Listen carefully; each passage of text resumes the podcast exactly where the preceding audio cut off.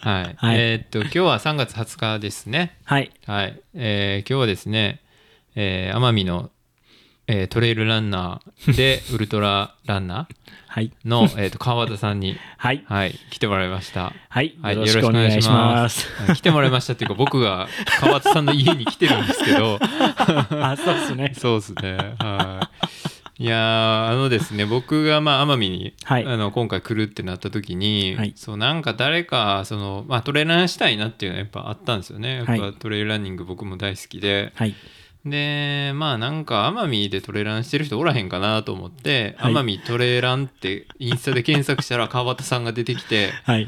でそのインスタのプロフィール見たらなんかもうクレイジーなチャレンジをねいろいろされてるっていうのでちょっとこの人やばいなと思って ぜひポッドキャスト出てほしいと思って、まあ、ご連絡したっていう感じですよね。はい。ありがとうございます。いやーすいませんなんかねいきなりメッセージ送ったんでちょっとね驚かれたかなと思ったりするんですけどはい。どどうやったんですか？実際来て。何々みたいな感じですね。あの、まずメッセージが来てることがわからないっていう、ああなるほどね。キャパ、キャパからです。キャパ問題から始まりましたよね。なるほど。いや確かに。全然帰ってこないから。えー？みたいな。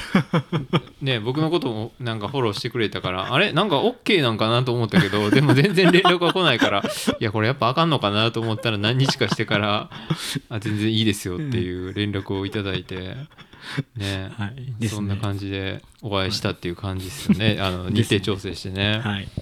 いや、ほんまに。まあ、川端さんは、はいそのいろんなチャレンジをされてて、そうはいまず、あれなんですね、2014年にサップはい。を始めたと。そうですね。はい、これはどういうきっかけで始めはったんですか、えっ、と、もともと、その、奄美大島のお祭りの中である、船漕ぎ祭りっていうのがありまして、うんその船漕ぎ祭りでどうしても優勝したいっていう思いが強くて、はい。で、その、8月に祭りがあるんですけれど、その祭りが終わると、来年までも祭りがないので、基本練習はもうそこでしなくなるっていうのが、奄美の、まあ、そうか、年間を通してずっとやってるわけじゃなくて、そうです何ヶ月前からですね、もううち集の。そうですね。うちのチームが3ヶ月前から練習を始めるので、それで奄美で一番練習するのが早いチームっていうのは、割と昔から文化的にはあったんですけれど、要は、8月に練習、あ、もう試合が終わると、そこから8ヶ月ぐらい何もしないまあ、休んでる時間の方が長い。長い。のが、ちょっとどうしても、あの、自分のスキルアップをするためにはいけないなと思って、いろいろ悩んで筋トレとかししてきたんですけれど、まあ、サップが一番いいかなっていうのでうん始めました。うーん、はいなるほどね。じゃあそのお祭りのためにっていうことなんですね。そうですね。はいその。祭りのそのチームっていうのはなんなんていうんですか？集落って感じなんですか？それともえっと自分たちで普通に組むって感じなんですか？と集落で出たり、職場で出たりとかもあるんですけれど、職場で出るってはい。ただ、うちのチームはもう、ま、職場も年齢も全然ちあ違う,、うんうんうん。もう本当に船漕ぎが好きな人が集まったチームっていう感じですね。はい。それはどういう感じなんですか？その海とかではい。何キロみたいな感じなんですか？えっと、海で、まあ、用意ドンでスタートして、あの、V っていうポイントを打ってるんですけれど、うんうんうん。コースごとに。その V を回って、ゴールまで早く着いたチームが勝ちっていうルールでもう、一応340メータあ340メーター、はい。あー。もその距離はそんな長くないんですね、じゃあどっちかというとかなりこうスピード系う、の。そうです、そうです。なるほどね。です。えー。あじゃあそのためにやった。で実際じゃあそのチームは優勝とかできたんですか？そうですね、はい。あ優勝したんや。2019年に、あ割と最近の話なんですね、はい、じゃあ。16年ぶりの優勝をしまして、もう、はい、泣きましたね。いやーそれは熱いっすね。えー、それえそのもう強豪みたいなとこがいるわけですか？要するに。そうですね、えー。はい。ちなみにそれはどういうチームなんですか、えっ、と、その年の優勝候補はゴッツそういう会というチームで、うん、そのチームは1年間初めて練習してきたチーム。あずっと練習してるってこと？そうです。冬場も。すごいであのーその前の年に準優勝してるんですけどそのチームがうんもう優勝タイムと0.1秒とかそれぐらいの差で負けてるチームでで優勝したチームがあのメンバーが集まらなくて2019年は参加しなかったっていうのがあったので、優勝したチームでもそんな集まらないなんてことあるんですねそうですね。やっぱ仕事が終わってから練習ってなるので まあそうか。その1年間ずっと練習するとかややってられへんわっていう人もまありましたしいすよね。その前の年に優勝したチームはあの集落だったのでうんうん、あえっと、割とその地元の高校生が多いっていうところが大きかったんですけど、みんなその就職とか進学で、あの地元から離れてしまってうんメンバーがいなくなってしまったっていうのが大きくて、えーはい、そうなんや。やっぱ若者が強いわけですね。そうです。高校生は最強です。まあ確かにな。あいつら化け物みたいな体力してるもんな、ね。はえーでもそうやってね優勝して、えーそれちなみに場所はどこでやってるんですか、えっと奄美市のうん。佐大熊っていうところの、あのー港でコースを作ってえー。やっています、はい。それ伝統的な船とかなんですか？そうですそう衣です。装とかも？はい。あ衣装はもう各チームのユニフォームでっていう、まあ決まりはないんですけれど、はい。ふ木の船みたいなそうです。そうですはい。えー。まあ、沖縄であるようなああいう糸満とかでやってるようなやつともちょっと違う。そうですね。あの、沖縄ではハーリーっていうのがあってその8人で漕ぐっていうスタイうんうんうルなんですけれど奄美は、えっと、6人。で船の形もやっぱり違くて、ね。はい、沖縄のは割と細長いうん。ストレートに強いタイプの船なんですけれど奄美のはもう横揺れに強いようにあの安定した船っていう形ですね。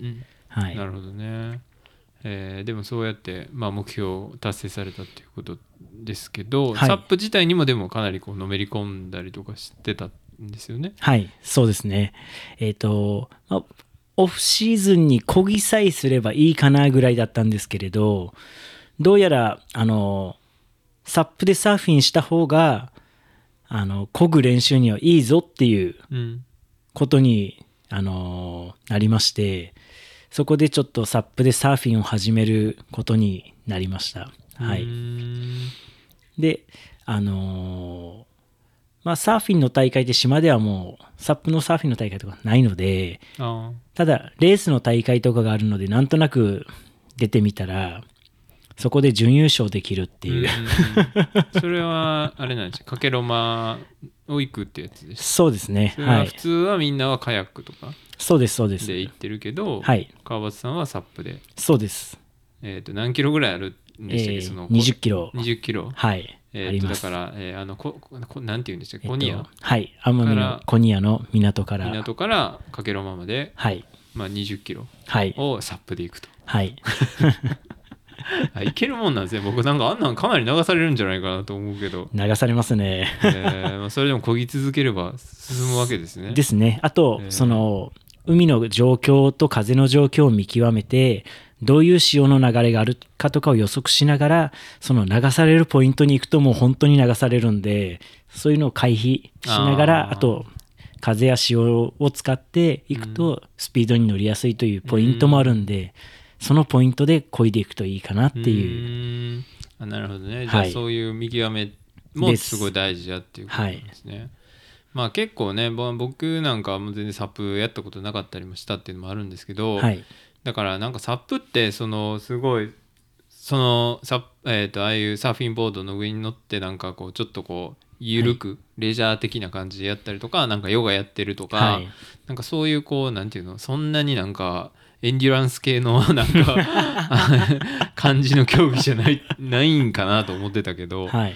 そういう人もいると。ですね。えーはい結構激しくバチバチでえはいやってるっていうのはありますね。えーはいまあ、。サップでもそういうアスリートチックなですです。感じの人もいるってことなんですね。はいえーそれは結構いるんですか？この辺でもやってる人。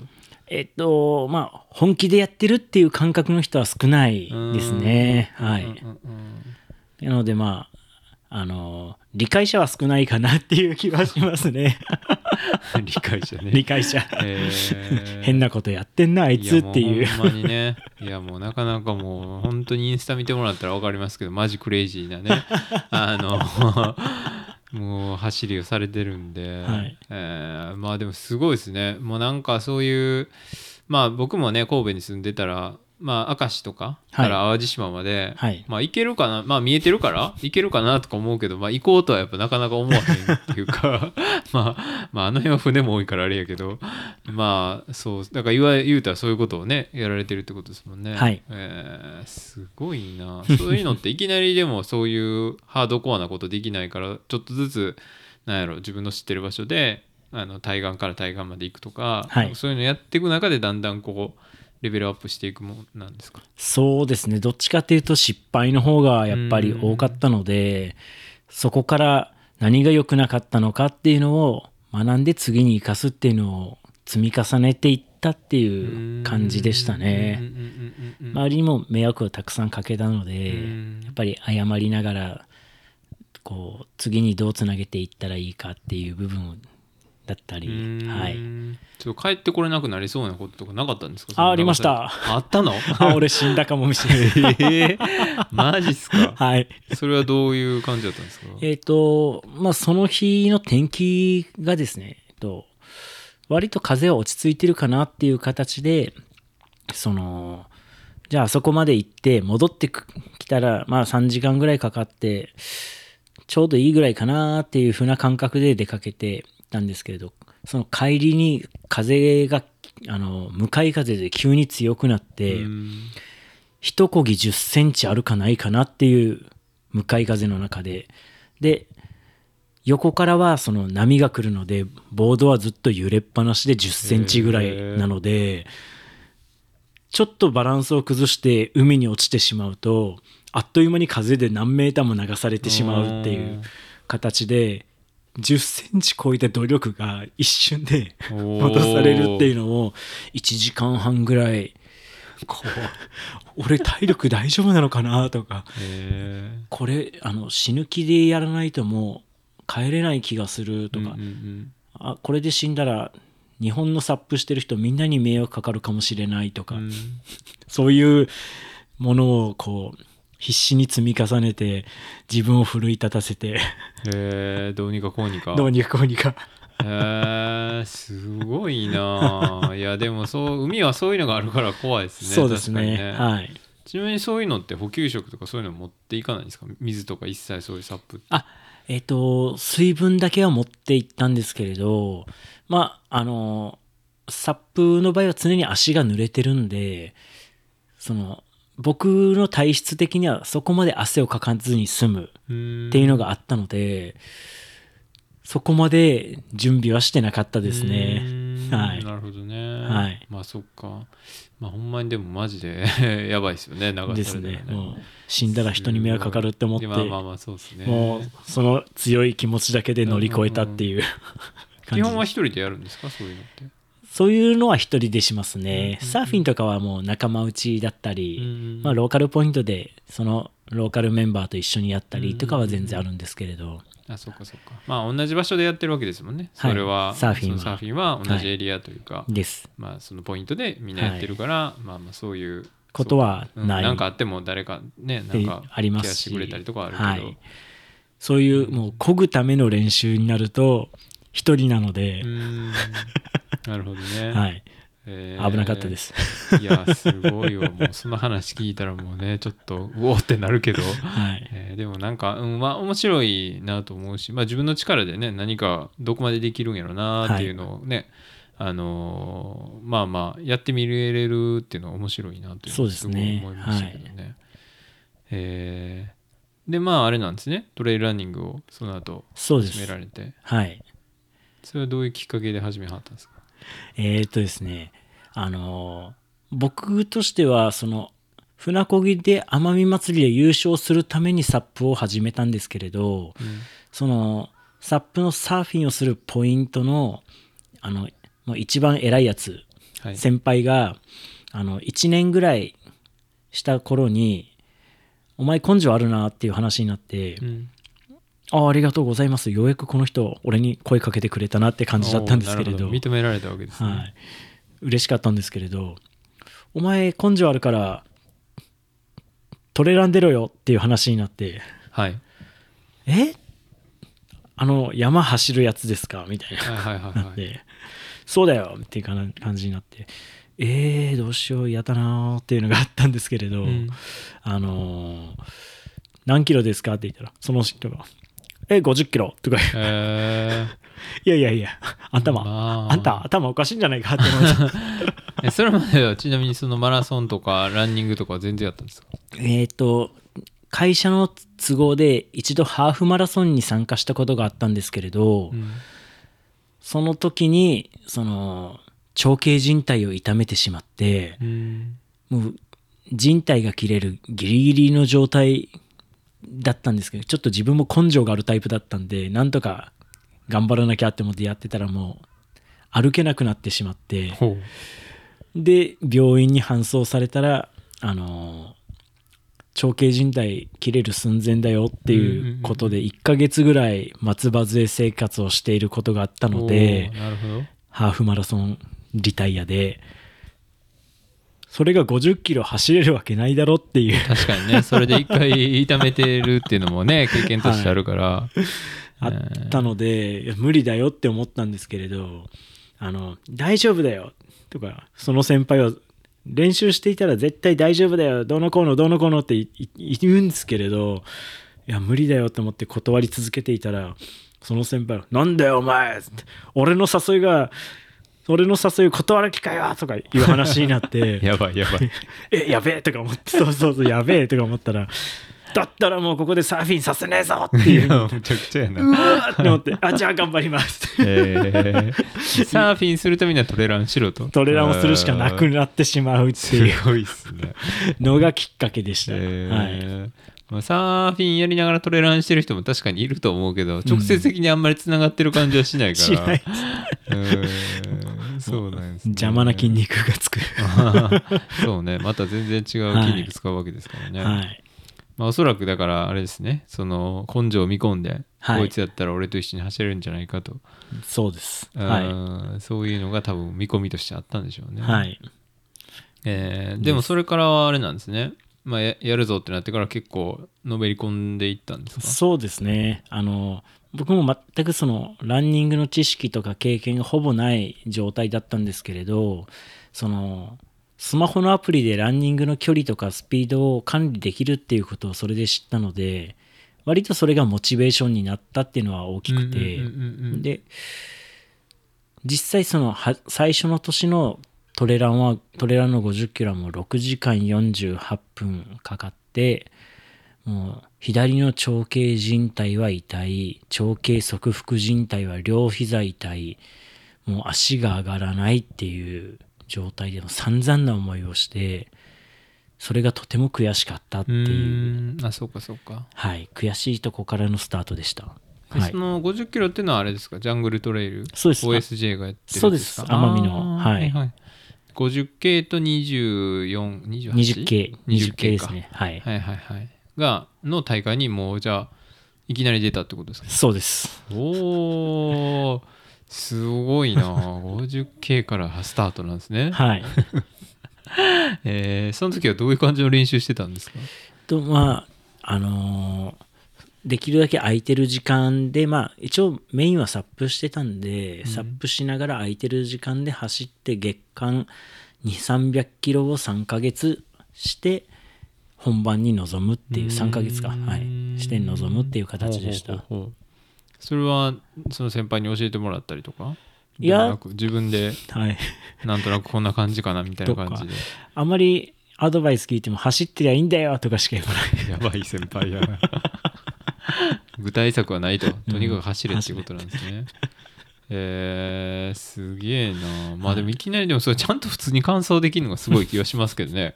50キロって結構な距離ですよだって、えー 絶望の時間が長かったですね。ね。はい。なかなかの距離ですよ50キロって。トレイル。あれはどんなコースなんですか？林道とかそんなもん多いんですか？そうですね。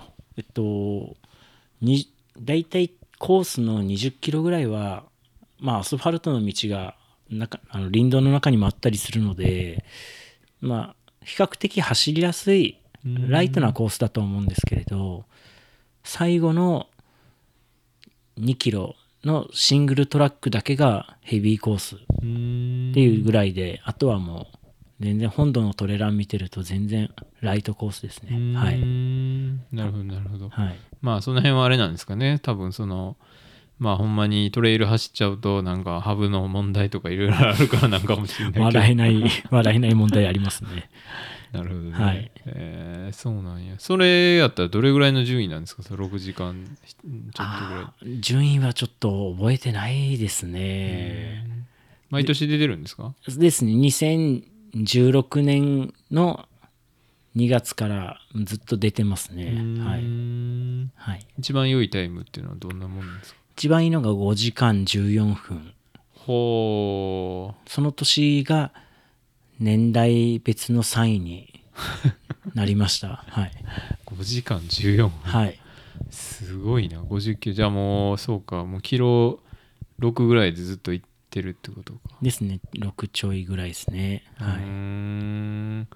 すごいな。いやもうむちゃくちゃっすね。そんなペースで。よう走るわ いやもうマジですごいなと思いますけど まあでもその大会終わった時の感じっていうのはどうやったんですか？自分の中でもうこんなもん二度とやらへんわっていう感じなんか？それともやっぱ、まあ、悔しかったからもっとやっぱやりたいって感じだった。そうですね。へーあの、やっぱその、自分が始めた時に、その先輩がいるチームに誘ってもらえたっていうのが大きくて、あそれはその奄美のトレイルランク。ラブみたいな？はい。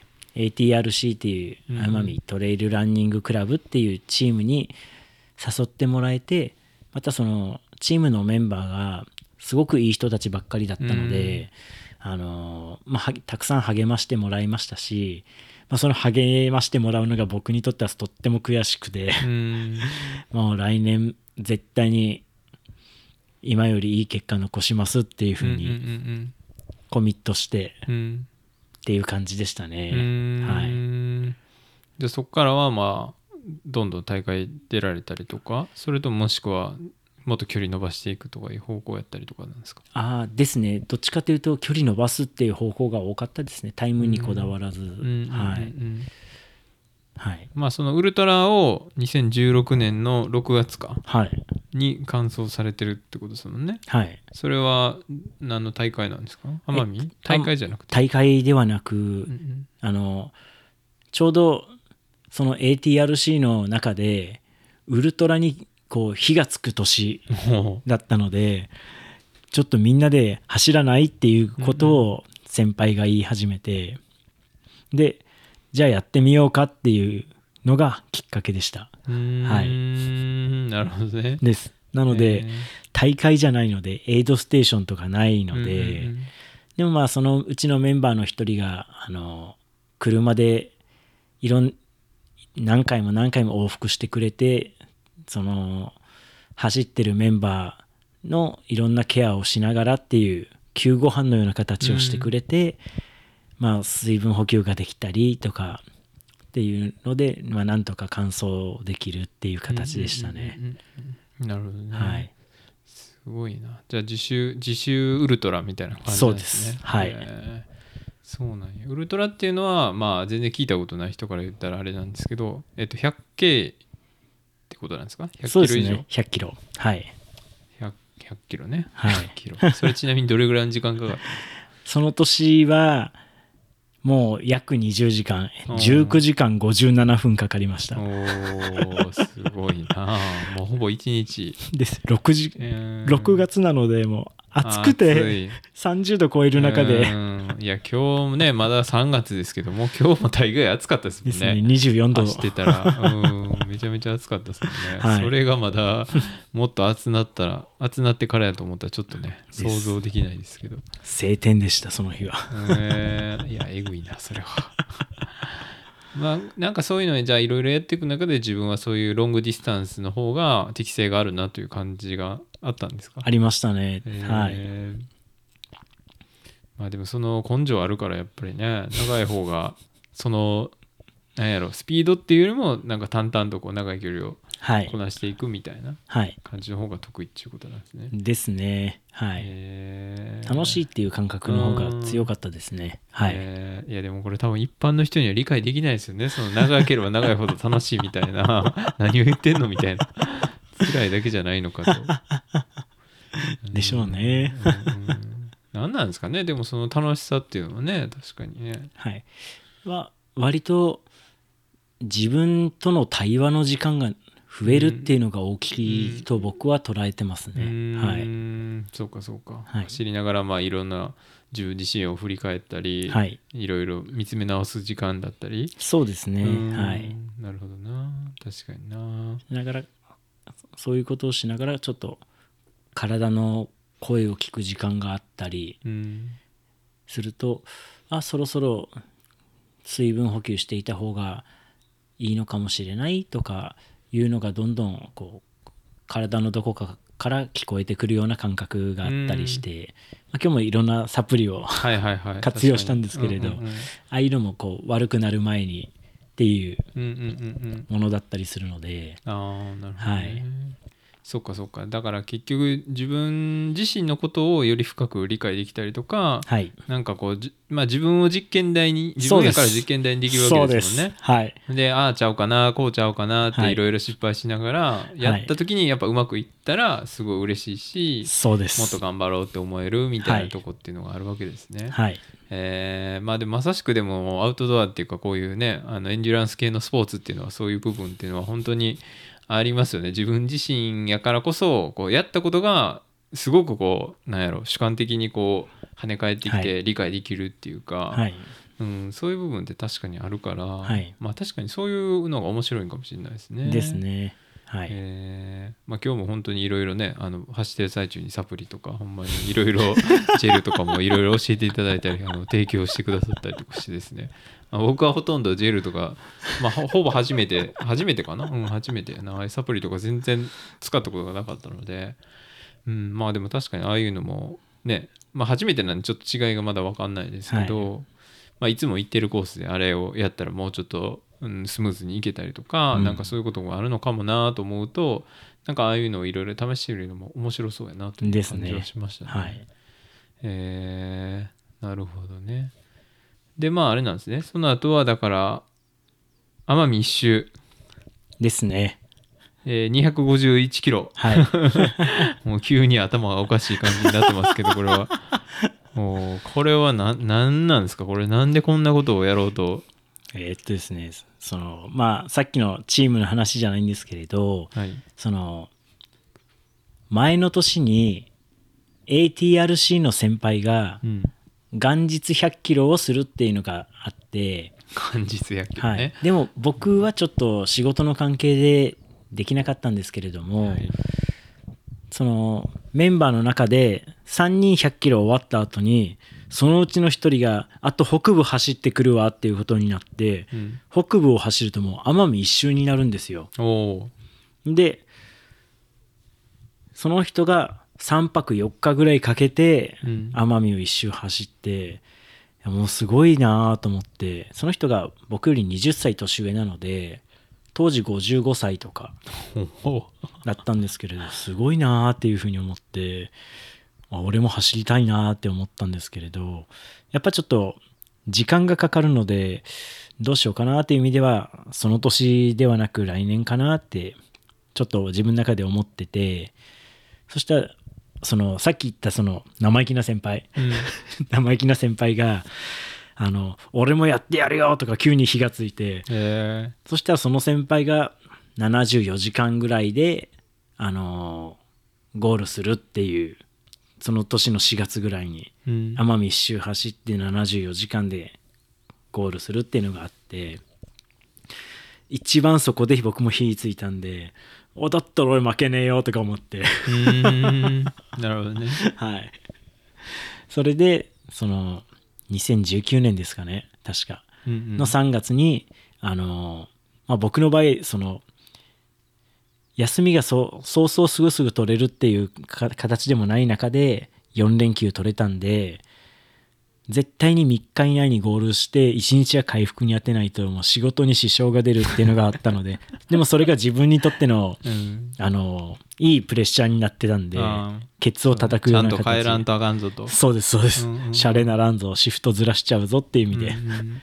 なったのでもういろいろ計算しながらどこどこをそのポイントをまずルートを回りながらどこどこのポイントが何キロ地点っていうのを全部押さえて1日目は何キロ走ろう2日目何キロ走ろう最後何キロ走ろうっていう3日以内に走るって決めてなんとかかんとか68時間っていう。68時間、はい。251キロ？形でした。はい、なるほどね。それはでもまあ途中途中あれですよね。そんだけ長いと、まあ、睡眠挟んだりとか、はい。食事挟んだりとかもします。はい。してるってことですね、はい。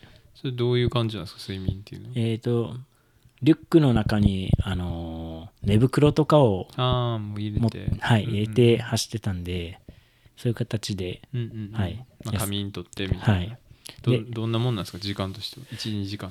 いや寝る時は4時間ぐらい寝た寝りがありましたね。はい。えー。です。じゃあ食事はまあそのどっかで買ったりそうです。はい。商店やら行ってそうです。はい。すごいですね。いやまあでもねできるだけ荷物も減らしたいでしょうしね。ですね、うんうんうん。はい。あと仲間が時々何かを持ってきてくれるっていうのはありましたね。はい。なるほどね。はい。すごいな。じゃあそれそのチャレンジしたのはじゃああんまりまだ23人ぐらいってことですか？そうですね。身内ではもう3人しか知らなく僕を含めて3人しか知らなくてあとやったことがあるっていうのは聞いたことがないのでうん。はい。まああんまりやる人もいないんでしょうけど。すごいですね。はい。へーまあでもそれはあれなんですね。えそれってまた何かやってましたっけ？えそれ1回だけなんでしたっけ？そうですね。奄美一周は1回だけですね。はい。あこのフリムーンマラソン。マラソンチューリはい。101系。はい。これがあれなんですね、えー最新というか。そうですね。ほうほうほうほう。これはなフリムーンっていうのはどういう意味なんでしたっけ？ですね。これが奄美の方言であの頭のおかしいやつっていはいうはいはい。意味ですね。なるほどね。はい。チューリは？は一人っていう意味であすね。一人？はい。頭のおかしいマラソン一人。はい。一人マラソンってことですね、そうです。はい。余計余計頭おかしいんやろなっていう感じはしますけど。えー。はい。これはえーっとどどういうあれなんですか？どどの辺を走ってるんですか？これは、えっ、と僕の家をスタートして、うん。そのまま、と、南に下って奄美の宇検村っていうはい。集落に入って宇検村から大和村うん。大和村から那勢方面うん。那勢から僕の住んでる家の住用町の方に戻ってくると101キロになるっていう。はい。なるほどね。です。ちょうどなんか、まあ、割と数字がいいので、うんうんうん。一周回ってくるっていう意味では、ほうほうほうほう。はい。なるほどね。じゃあそれをだからあこうつないでみたらえ100キロいってるやんみたいな。そうです。これやってみようっていう感じなんですね。そうです。あれこれは1回だけなんでしたっけ？えっと、これが、はい。これはまず、去年の、あ、もともと、その、初めてのウラウルトラを走った2016年の6月が、その、同じコースのスタートとゴールが違うだけで、あとはもう走ってるコースは一緒。になるのでだからもう、わざわざ車でそのコース、そこに行かなくても、確かにね。もう家スタートで家ゴールっていうのが一番楽だったんで、それはそうですよね。はい。だからまあ去年の12月に走ったのもそういう意味ではまあ2回目っていうことにはなるんですけれど。はい。へえまあでもあれですよね。もうその奄美来たことない人は分かんないかもしれないけどまあその宇検村とか大和村とか、はい。まあ勾配がすごいですよね。ですね。辺結構、はい。そのロードとはいえ はい。結構アップダウンあるんじゃないですか？そうですね。はい。一応あのー100キロ走ったうちの21キロが結構な上りですね。うーん。5分の1ぐらい上りなんだ。ですねいやでもほんまに結構えぐいんですよね、割と北部の方はフラットな感じなんですけどねはい。あのほんまにこの奄美の南部の方はもうなんやろもうほんとジャングルっていうか 地形的にもすごいなんかデコボコデコボコしてるし、はい。まあそこを走るってなかなかクレイジーな。えそれやってる最中はなんか誰かに声かけられたりとかしないんですか？一周とか。ありますよ、えー、あの何やってんの？みたいな。うん信道もう何やってんのって言ったらあ100キロ走ってますみたいな。おう頑張れよみたいえー、もうじゃあだんだんもうそういうことをするもうこいつはフリムーンやなっていうことが大体分かられてるわけですね。なですねはい。ランニングフリムーン。ですね。確かにな。サーフィンしてたのも大きいので、僕のことを知ってる人がそういう意味でふあの増えて海の波を偵察しなしてる人たちが僕を発見するっていう、えー、なるほどね、はい。まあ、丘ではこんなことやってんねんぞという感じですね。はい。ほんまに。えー。いや面白い。なんかほんまにすごいチャレンジですね。はい。えー。いやなんかもうこれをね僕本当インスタで見てこんなクレイジーなチャレンジしてる人がいるんだなって思う。あでもなんかその大会だけじゃないっていうかやっぱこう自分でなんか企画してやる方が面白かったりとか、はいなんやろ別に大会に合わせなくてもそうやって自分たちで全然面白か面白いこととか自分に挑戦するってことは全然できるんじゃないかなと思うしはい。なんか今いろんな大会とかね中止になったりとかねあるけど、なんかもう最初から川端さんの場合はもうね自分でやってはるから うんなんかそういう意味じゃなんかあもう最先端行ってはったんやなっていう感じはしますけどねほんまに。うん。なんかそういうところもすごい素敵やなと思いましたけど。あありがとうございます。なんか今後こんなチャレンジしたいみたいなとこあるんですか？えっとあまあとりあえずその2月に走ったその100キロフリムマラソンが、うんえっ、と、その日の気温の関係だと思うんですけれど、ペースはゆっくりだったにもかかわらず、その、17キロ地点で、どうも左膝裏の靭帯が痛くて、後々ゴールした後調べたんですけれど、温度差があると、そういう症状が出ることがあるっていうことで、一応僕の中で13時間でそのコースを走れたので、それはすごいもう嬉しいんですけれど、もっと走れたっていうのがあるので、とりあえず同じコースで10時間で走りたいかなっていうふうには思ってますね。あと3時間はちょっと縮めたいかなっていうふうに、できそうな気がするっていう。なるほどなるほど、はい。えー。だからもう思いのほかダメージが大きかったので、ちょっとまあ、この1ヶ月はそこまで激しいのは無理かなって思ってるんですけれど、うんうんうん。ちょっとまあやりたいかなっていうのとあの家の周囲を走ると割とフラットなコースが多いので、うん。家の周囲を17キロ6周ちょい走ると100キロになるんでフラットなコースで走ると実際タイムどうなんだろうっていう関心が出てきたっていう、なるほどね、はい、10時間かからなかったりしてっていう。うんうん、そうですね。確かに。結構アップダウンあるからね。多分スピード落ちてるとこ落ちますとか体力落ちてるとこ絶対あると思うんで、えーまあ確かに確かに。フラットでの100系はいえー確かにね。そういうのも面白いかもしれない、はい。まあ、周回コースやったらねエイドとかも楽ですもんね。そうなんです、ね。家の前の駐車場にアウトドアテーブルを置いてクーラーボックスに冷たい飲み物、ね。じ準備しておけば完璧じゃないかなっていう。確かに。それはいいかも。えーはい。思ってます。いやいね。はい。そうなんや。いやでもねなんかそういうチャレンジまたね見たいなという感じはしますけど。はいえーまああれなんですね。でも他のえっ、とだからサップやったりトレランやったり、はい。他にもなんかやったりとかされてるんですか？そういうアクティビティというかアウトドア系みたいな。そうですね。もうメインはこの辺ですね。もうこれ以上手を出すと体が足りないっていう、まあ確かに。分かりますよ。それはね。なあれこれできないですからね。そうなんですすよ。はい。中途半端に手出してっていう感じになっちゃいますよねあとハブ。あハブ。そうハブの話いきますか。まあ今日ねそうえっ、とまあマングローブパークで集合してそこからそのえっ、とまあ一緒にね、はい。あそうその話全然してなかったですけど今日はまあ一緒にえっ、と30キロほど走ったんですけど、はい。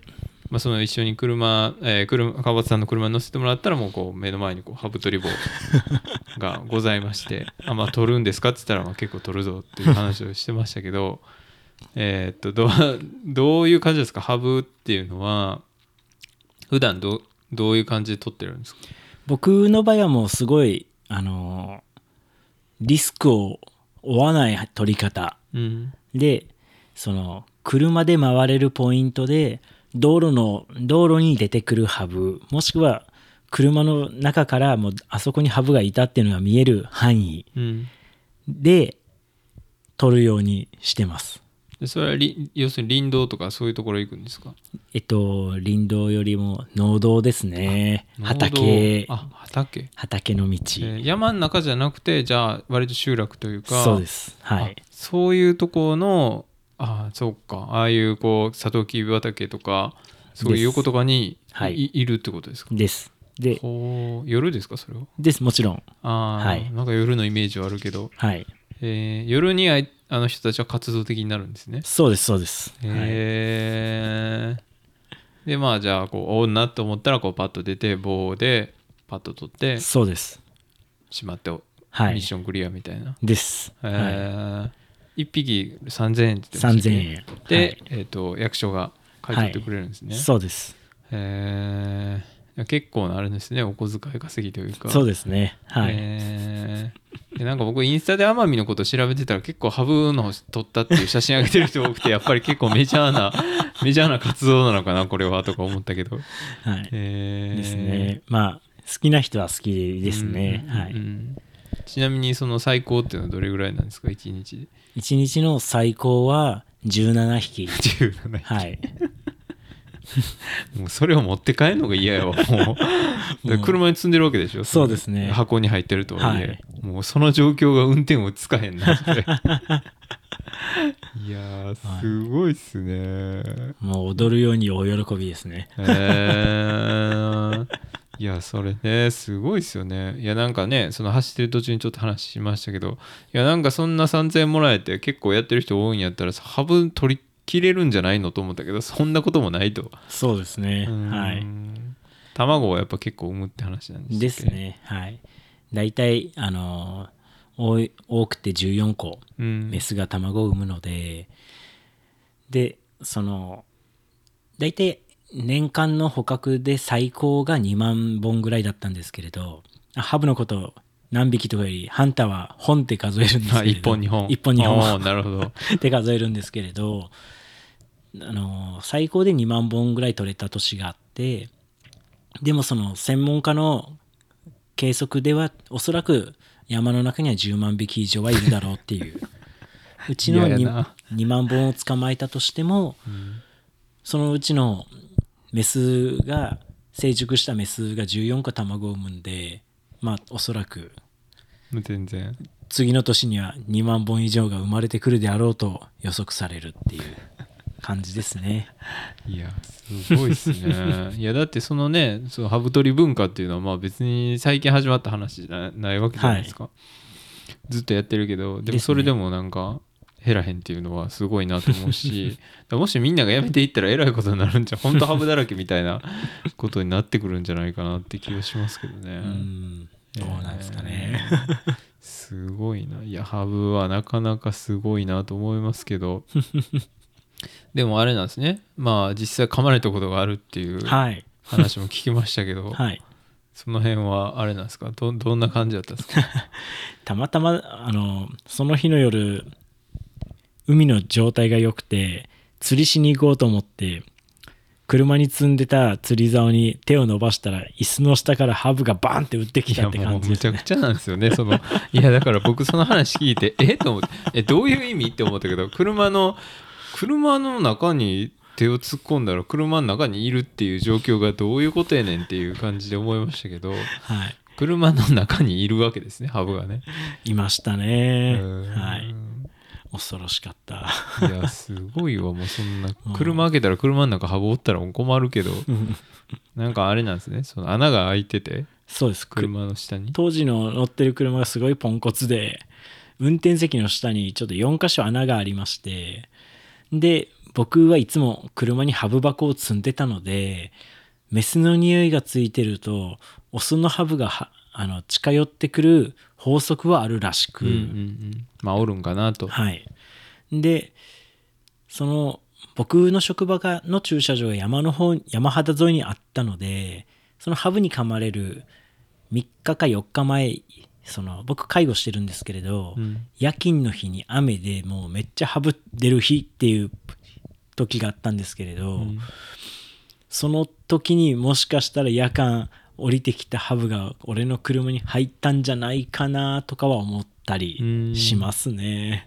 なるほどね。でないともういつ入ったのかわからない状態ではあるんですけれど。まあでもそう思ったらじゃああれか。しばらくだからハブ行ったまま運転してたってこと。そうです。なので足噛まれなくてよかったなっていう。ほんまっすね。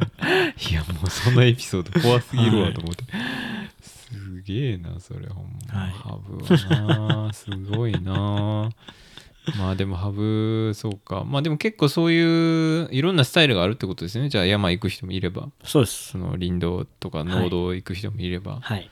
えーそうなんですね。です。まあそういうのはやっぱだどういう感じですか？た自分で開発するのかそれとも誰かに教えてもらうようなもんなんですか？えっ、と僕の場合はえーたまたま偶然初めてハブを見た時にあの魚釣りのタモうん。で撮ったのが初めてだったんですけれどその興奮がもう抑えきれなくてどんどんハブ取りをしたくなるようになって適当に出そうかなって思うところをぐるぐる回りながらやっている中で法則を自分なりに見つけていったらあのなんかこの人に合うなっていう人がうん。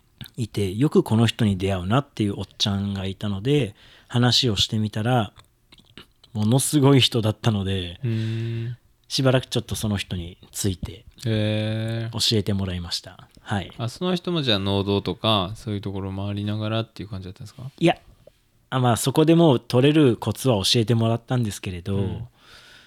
その人のメインは山の中だったのででそういう嗅覚があるわけですね。この辺は出そうとか。です。えそれを外さないっていう。ーえー。いやもう僕なんか別に奄美歩いててもなんかどこにハブが出そうとか1ミリもわからないんで。えー、でそうなんですね。はい。もう山で取れるポイントとコツは教えてもらったんですけれど僕には無理だって思いまして、うん。うん。山はやめました。なるほどね。じゃあそうね。そうそっちじゃなくてっていうことなんですね。そうです。はい。えはい、ーなるほどなるほど。うん。いやすごいなハブは。でも ほんまにもうなんかねまあまあヘビ自体がもうちょっともうえって感じなんで僕なんかもう。なかなかねその取るっていうのはちょっと、まあ、棒とはいえ、はい、うん、まあ棒で掴むまではいけるかもしれないけどそのカゴとかに入れるのがもう多分無理ですね。えーまあでもそうですね。すごいですね。でもそういうハンティングするって文化がでもあるというか。うん。なんかそういうのはなんかいいなとは思いますけどね、面白そうやなとは思うけど、はい。ちょっとハブはいいかな、うん、まあでもそうね。今日走ってた時もなんかでもねあのいろいろその食べれるもんがね山菜とかね、あるとかっていうのもすごい詳しくて。いやなんかそういうなんやろ。生活の生活の中にそういう山山が本当にあるんやろうなというのはねすごい思ったりして、うん、なんかそういう話聞いてるのもすごい面白かったですけどね。そうですね。うん。そうでもあれなんですね。川端さんはもともとだからなぜ那須の方に住んではったけどそうってことなんですよね。はい。うん。でその時はそんなに自然豊かな感じでもなかったんですか？すあまあなんかまあ奄美の自然はすごいぐらいは分かってたんですけれどまあでも那須にいたらそんなにその身近な感じはしなくて、うん。あまり実は奄美のこと知らなかったですね、うんはい。学生時代なんて。はい。で学校卒業して熊本に行かれたんでしたっけ、はい。でそれ何年か働いてはい。でその奄美に帰ってくるタイミングっていうのはどういう感じだったんですか？そうですね。あの熊本の方でのガソリンスタンドで3年働いていたんですけれどなんかその時のスタンドの勤務とかは1ヶ月の休みを例えばラスト1週間丸々休んでいいから20日以上働いて OK みたいなスタイルがちょっとありましてはい。まあ、労働基準法とか、まあうんそこはちょっと置いておいて。なので今月最後1週間休む。来月こ前半1週間休むで2週間休みみたいな形をとって。でちょっと2週間あるから奄美に帰ってきてみようっていう風にしてみたら奄美の自然がすごい綺麗でですね、うん。海とかうん。山とか空とかですね。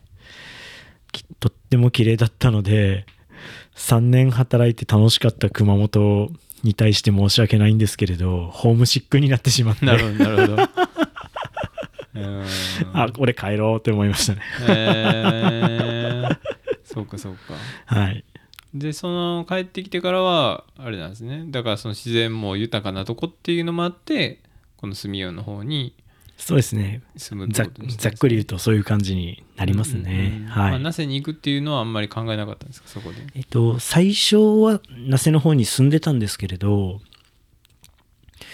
その時の仕事はまだ那須でしてたので、まあ、なんかもうフフリーターっていいなっていう時期だったので、いやいいですね。とりあえず適当にコンビニで働いてみたりとかしながら自由な時間を楽しんで、その自由な時間で奄美をいろいろぐるぐる回ったりもして、それもすごい楽しくて、で、まあ、いつまでもフリーターじゃいけないかなと思って、那須の方で会社員で働いたりしてて、まあそれもすごく良かったんですけれど、あの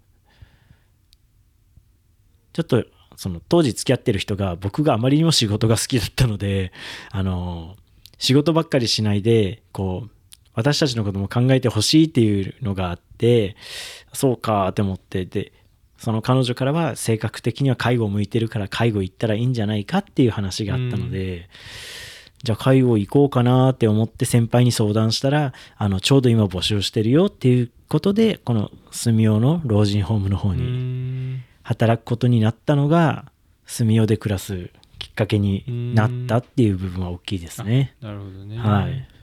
えー、そうかでも来てみたらそうやってもうめちゃめちゃ自然豊かなとこでねです。マングローブがあるとこっていうのが住用なんですねそうですね。はい。うんうん、の一番有名なスポットとしてはまあそのマングローブか、ですね。はいあ。とまあ単管とです。はい、はい。えーなるほどねそっかまあそういうきっかけでまあ住用の方に来てっていう感じなんですね。はい。でもそっからだからいろいろ本当始めてはるってことですもんね。サップとかにそうですそうです。こっちはい。に来てるからこそはい。すぐできるしみたいな感じってことですもんね、えーいやいいっすね。でも最高ですか住用の暮らしは？あ最高ですね。いやほんまでもね。まあマジで車で走ってるだけでもすごいとこやなって感じしますけど本当山ばっかりで。うん、はいまあ、山ばっかりのとこって多分ね日本にもいっぱいあるんだろうけど、はい他のあの県にもはい。うんまあでもやっぱ木の感じとかがねやっぱ違うから、はいそういう意味じゃなんか、うん、ここじゃないとない景色ってたくさんあるんやろうなっていうですね気がしますけどね。はい。なるほどね。いやでもなんかその川端さんがななんか仕事にしてもそうなんでしょうけどこうやるってなったらすごい打ち込むタイプの人なんやなっていうのはなんか今話聞いててはい。ですね。思いましたけどね。もう彼女をあのプンプンにさせるぐらいこう仕事に 打ち込んじゃうみたいな。そうですね。やり始めるともうこうとことんまでやりやらないと気が済まないというか。そうですね。まさしくそういう性格の方なんでしょうね。うんはいじゃないと200キロも走らないと250か。そうですね。うんすごいなと思いますけどね。いやーなかなかねほんまにすごい話ばっかりですけどそうまあ今日のことで言うと、はい。今日はあれなんでしたっけ？えーっと青区はい。集落という えーっとおばあちゃんが一人で住んではるんですかね。そうですね。はい。うんなんかえーっともともとはだからその集落には何人か住んでる人ももちろんいたんでしょうけど、はい。今はもうそのたった一人のおばあちゃんが、はい。えっと住まれてるというそのはい集落を、あまあ、案内してしますよじゃないけど、はいそうそうそこまでのランに行きましょうとはい。いうことで、まあえっ、ねと住用とあ住用じゃないえっ、と家督青区、えー林道かですね。を走っていったんですね。はい。でまあ分岐点ぐらいまで来たけど、うんあなんか道変わってるぞみたいな。道が変わってる。えみたいな。であれどこやどこやみたいなあそうでもその行く前にそう漁師の子にねあのうん川端さんの友人の、えー漁師の子に会った時に、まあ、14キロぐらい往復で14キロぐらいっすよみたいなことを聞いてて、あ14キロぐらいだなと思ってた はいあ今日は往復14キロかと思って走ってたんだけどそのねあのあないぞと。青服がないみたいな。あれ？青く？あれ？みたいな。でなないなないなって言いながらまあ行って、まあ、電波もないし、まあ、看板とかも全然ないんですよね。案内板が全然ないから、まあ、そのまま走り続けてたら青くじゃなくて。青くじゃなくて家督の方に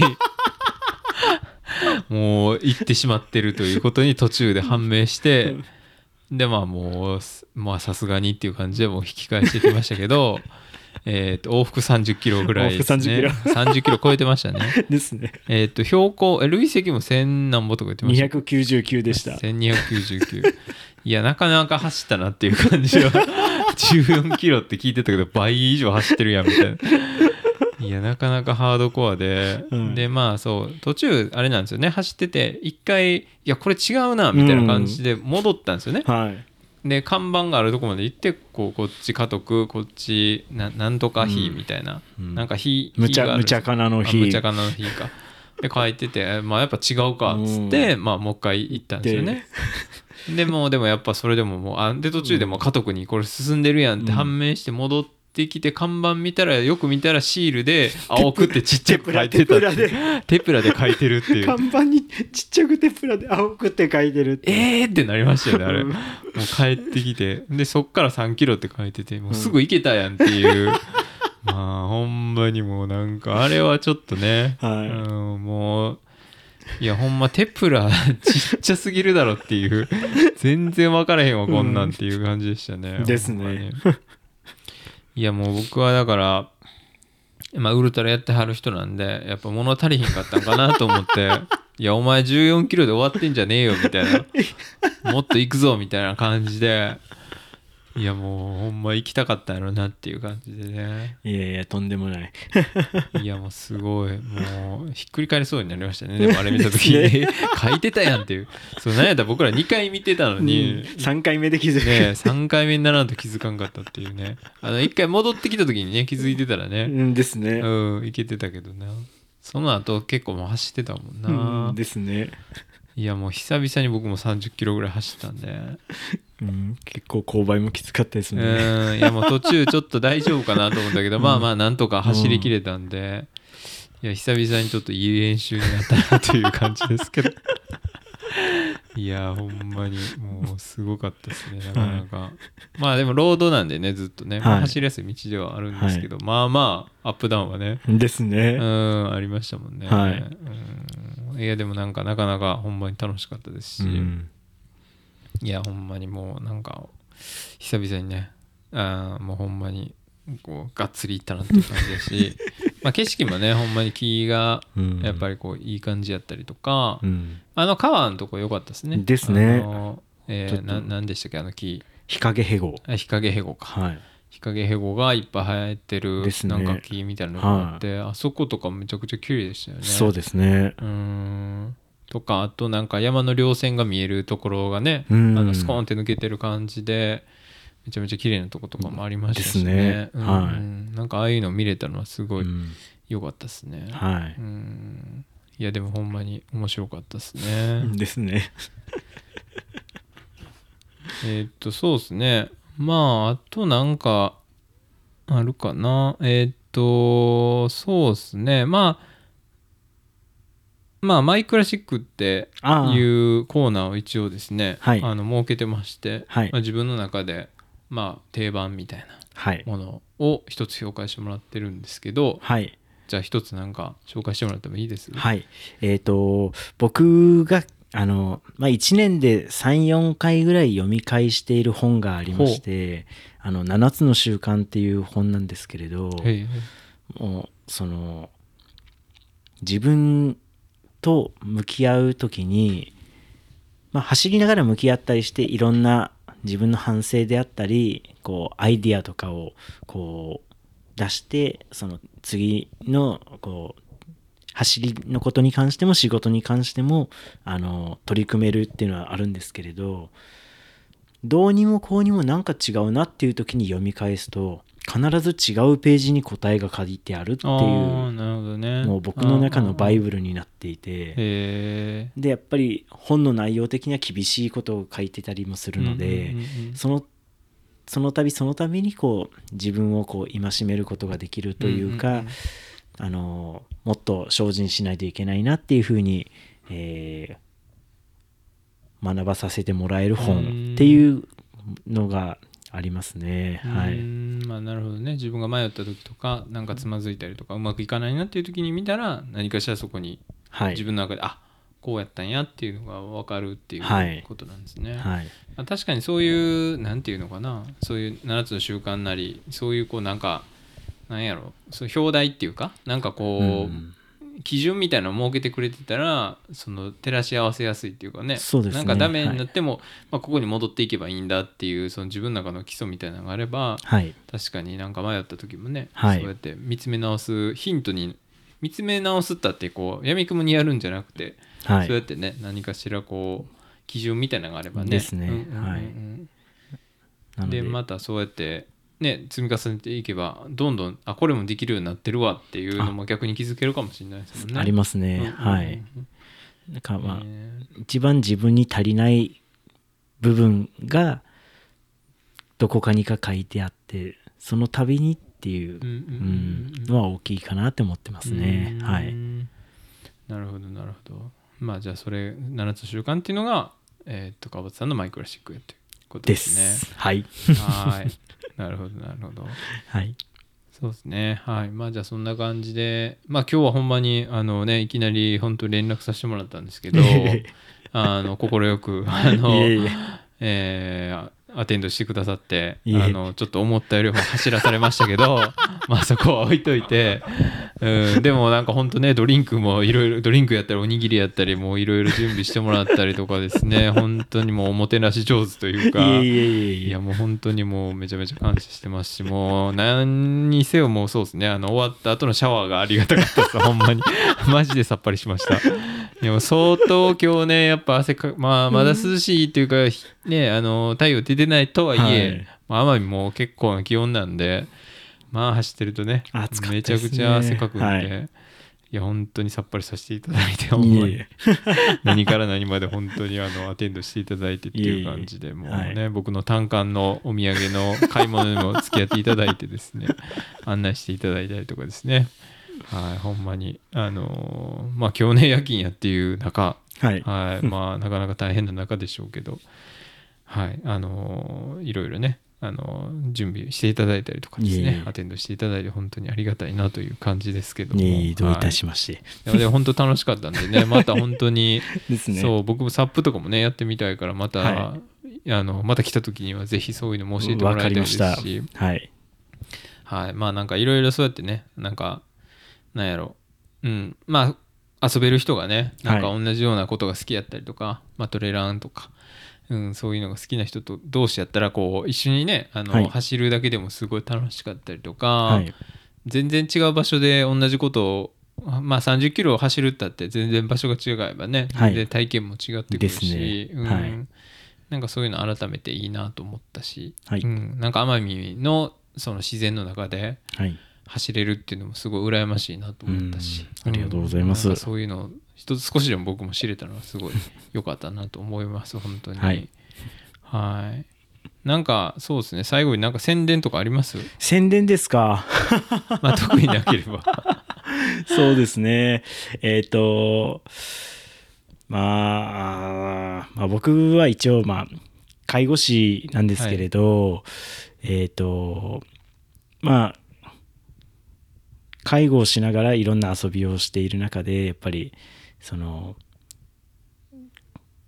介護ってすごく面白くて、あの、まあ、大変っていうイメージすごいあるんですけれど、普通に生活してるだけの空間でいろんなことにこう当たり前のことが当たり前じゃなかったっていうことにとことん気づかされる場所なのであの自分の生活を改めることができたり、えーもしくは人に対するいろんな優しさとか気づき、えーがあったりして人格とかも養われたりするのでとてもいいあの仕事だなっていうふうに思ってます、僕がこうやって自由に遊びながら楽しそうに仕事ができるっていうのはやっぱりそういうスタイルがある職場であったり周りへの理理解があったりっていうのがすごく大きいのでえっとまあそういう部分をあの介護をして欲しいとかいうことではなくあの、まあ、これを聞いてくださる皆様がその今ある環境に対するこう感謝うん。の気持ちっていうのをたくさん気づくことができると、えー自分も周りも幸せにすることができるんじゃないかなっていうのは強く思っているので、えーまあ、もしそれが参考になればなと思います。はい。うんなるほどね。確かにね。まあ自分自身にも置き換えれるっていうかねなんかしてあげる、まあ介護っていうのはいわゆるこう何かをしてあげるっていうイメージが強いけどでもその何かをこうまあ支援なりケアなりを提供することで自分自身のことに気づけたり自分の周りの人との関係性なりを見つめ直せたりもできるし、はい。なるほどね。確かはい。にそういう意味じゃすごい素敵な仕事ですもんね、うん。なるほどなるほど。まあそうですね。そういうのをやってみたいなっていう人はね、うん、確かにね、まあほんまにチャレンジしてみたらいいのかなと思いますしね。はい。なるほど。わかりました。はい。はい。じゃあまあそんなとこですかね。はい。はい。じゃあ本当にあの今日はあの一日。はい。はい。もうあのランニングからポッドキャスト収録まで、ははい。い大変お世話になりましたということで。はい。ありがとうございました。はい、じゃあ川端さん、えっ、と、はいウルトラランナーの、はいはい、川端さんでした。はいはい、ありがとうございました。はいありがとうございました。ありがっさまりょうた。ありがとうさまりょうた。